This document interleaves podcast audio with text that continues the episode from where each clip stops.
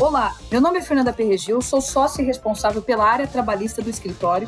Começa agora Inocente Podcast, podcast da Inocente Advogados. Estou aqui hoje com a doutora Adriane Reis, que é procuradora do Ministério Público do Trabalho, coordenadora do Cor de Igualdade, Coordenadoria Nacional de Combate à Discriminação, e organizou duas obras sobre discriminação de gênero.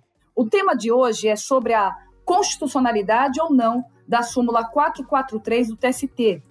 Essa súmula ela trata de uma proteção específica para o empregado portador de doença grave contra dispensa arbitrária.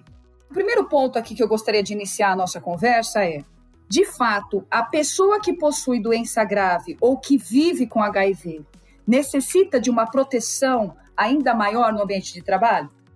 Olá, Fernanda, prazer estar aqui conversando com vocês sobre esse tema tão importante.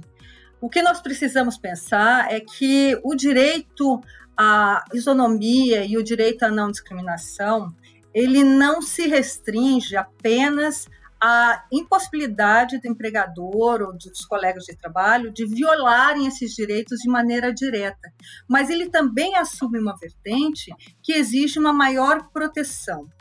Uma pessoa que tem uma doença grave ou que tem uma doença cercada de estigma, como é a doença da HIV, ela está numa situação de maior vulnerabilidade dentro do ambiente de trabalho, o que exige uma proteção maior, uma adaptação até de determinadas condições de trabalho para que ela possa exercer plenamente esse direito de prestar o serviço sem sofrer nenhum tipo de discriminação. Perfeito, doutora. É, nós temos até alguns dados aqui sobre doenças capazes de gerar preconceito e estigma e que são necessariamente doenças que possam gerar exclusão social, dificuldade de socialização, dificuldade de inserção ou manutenção no mercado de trabalho. Eu tenho um dado aqui de um programa das Nações Unidas, o NAIDS, e 64% das pessoas que vivem com HIV já sofreram alguma forma de discriminação. 46% ouviram comentários negativos no ambiente de trabalho e 41% foram recriminados pela própria família. Então, tratando aqui, porque a súmula fala de pessoas portadoras de doença grave e empregado que vive com HIV. Então, por esses dados, ainda fica evidente o preconceito que ainda essas pessoas sofrem no mercado de trabalho. Puxando esses dados, doutor, eu gostaria que você pudesse comentar qual que é a perspectiva que esses dados trazem para nós hoje. Esses dados revelam fortemente o quanto a doença, especificamente do HIV, ela ainda carrega no seu bojo duas situações que cercaram o imaginário no momento inicial dessa doença. A primeira delas diz respeito especificamente à dificuldade de tratamento, quanto tempo se levou para conseguir encontrar um tratamento eficiente essa doença, quantas pessoas morreram e tudo isso gerou uma certa mística de medo em torno da doença. Além disso, no momento inicial do surgimento do HIV, se fez um julgamento moral das pessoas que estavam contaminadas. Como o grupo que se sobressaiu num primeiro momento era um grupo de diversidade sexual que não correspondia ao padrão, havia um associada toda essa situação de medo, esse julgamento moral em relação às pessoas que estavam contaminadas. O que a gente sabe é que não há uma pessoa com comportamento inadequado. Você pode ter comportamentos de risco, e isso se acentuou posteriormente, quando nós vimos é, pessoas cisgênero, heterossexuais também sendo contaminadas. Mas o que, que acontece em relação à doença da HIV?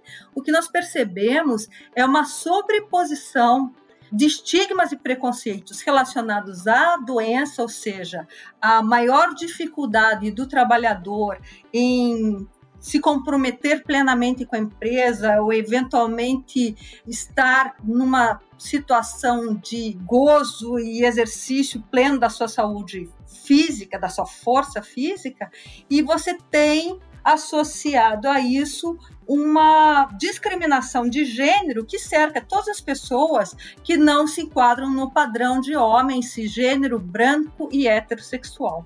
Então você tem uma sobreposição e por isso que a doença HIV ela vem com destaque dentro dessa súmula.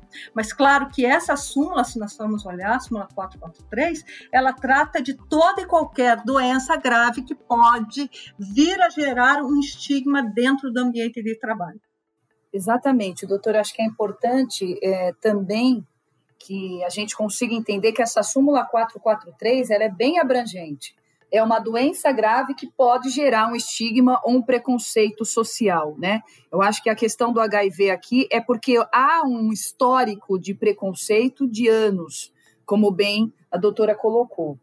Doutora, trazendo aqui o terceiro ponto de reflexão, como sociedade, qual a importância da manutenção desta súmula para as relações de trabalho? O que mais me impressiona em relação ao questionamento que nós observamos em torno da súmula 443 na DPF 468 no Supremo Tribunal Federal é um questionamento que leva os juristas e os tribunais a um comportamento já ultrapassado do direito. O juiz ele não é há muito tempo a boca da lei. O juiz ele recebe todo o ordenamento jurídico, o arcabouço jurídico e interpreta. E hoje, com a sobreposição da Constituição Federal, o que nós temos é uma interpretação de todo o ordenamento jurídico a partir dos princípios e dos direitos fundamentais que estão traçados ali. Então, quando essa DPF vem e questiona a inconstitucionalidade de uma súmula que foi formada com base em mais de 20 decisões no Tribunal Superior do Trabalho que analisam a inversão do ônus da prova pela presunção de estigma e discriminação em torno de uma doença que notoriamente está cercada por estigma e discriminação, o que nós observamos é um certo caminhar para trás, onde se exige que qualquer direito esteja positivado dentro do ordenamento jurídico. E nós sabemos que não é assim.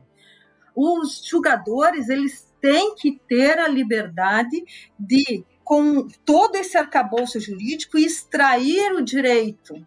E ainda mais quando esse direito é extraído do próprio texto constitucional. Os direitos fundamentais, eles têm essa vertente subjetiva, uma vertente negativa, né? então subjetiva em torno da proteção de um indivíduo, negativa, evitando que qualquer pessoa, seja até mesmo legisladores, aplicadores do direito, venham a violar esse direito, mas ele também tem uma vertente objetiva, ele serve de parâmetro interpretativo aos casos concretos que surgem. Ele também tem uma vertente positiva na medida em que ele exige das próprias cortes uma conduta que reveja a distribuição do ônus da prova, que é exatamente esse caso.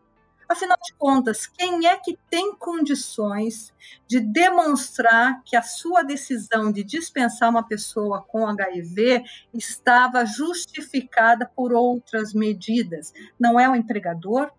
Essa súmula ela faz isso. Ela presume dando a oportunidade ao empregador de demonstrar que não ocorreu dessa maneira, ela presume que houve uma situação preconceituosa em relação ao trabalhador. Não aplicar essa súmula, não fazer essa redistribuição do ônus da prova, é exigir do trabalhador que ele demonstre que houve uma discriminação direta e nós sabemos que essas práticas discriminatórias nem sempre são expressas de maneira aberta, ainda que sejam expressas, nem sempre há a possibilidade de comprovação dessa expressão razão pela qual nós temos que interpretar essa conduta discriminatória por meio do seu resultado. E cabe, nesse caso, à empresa demonstrar que não se conduziu de maneira inadequada e a sua conduta ela é justificada. Então, a, a súmula 443 me parece um avanço na orientação da forma de interpretação e forma de tutela dos direitos dos trabalhadores contra a discriminação no ambiente de trabalho, e ela, ao contrário do que se alega na DPF, não é inconstitucional. Ao contrário, ela dá plena efetividade aos direitos fundamentais previstos na Constituição. Doutor, esse é um ponto muito importante, porque essa súmula ela trata de direitos humanos. Ela está ali em consonância com os princípios constitucionais da não discriminação, da dignidade da pessoa humana. E como muito bem lembrado, não é uma presunção absoluta, é uma presunção relativa que inverte o ônus da prova para o empregador. Acho que isso é muito importante ela inverte em razão da existência de um preconceito e estigma estrutural e notório na sociedade. Nós não estamos falando de uma doença onde a gente pode ter dúvida em relação a esse preconceito, mas nós estamos falando de doenças graves e do HIV, que foi uma doença claramente cercada por uma série de preconceitos e estigmas. Então, me parece que essa jurisprudência ela foi bastante prudente na forma de estabelecer essa presunção. Verdade, doutora. Inclusive, como bem colocado, essa súmula ela foi editada com base em mais de 20 precedentes de decisões ao longo do tempo que caminharam nessa direção. O que eu gostaria de chamar a atenção é que nós temos hoje uma situação de muita discriminação dos trabalhadores em geral. Essas discriminações, elas nós observamos até mesmo dentro da reforma trabalhista, quando eu estipulo o pagamento de honorários advocatícios pelo trabalhador vencido, mesmo quando ele tem a garantia da justiça gratuita. Então, o que a gente observa é que atualmente a pessoa do trabalhador ela está dentro de uma situação de discriminação estrutural que tem levado a algumas decisões jurisprudenciais que fogem da prática dos tribunais superiores, dessa interpretação corriqueira do direito. Eu realmente espero que o Supremo Tribunal Federal ele dê plena eficácia à sua jurisprudência e reconheça a importância da interpretação jurídica e da presunção estabelecida na súmula 443 do TST. Doutora, muito obrigada pela conversa, pela reflexão aqui de suma importância. Vamos aguardar esse julgamento do STF. Esse é o Inocente Podcast, o podcast da Inocente Advogados. Até o próximo episódio. Você acompanhou Inocente Podcast, o podcast da Inocente Advogados.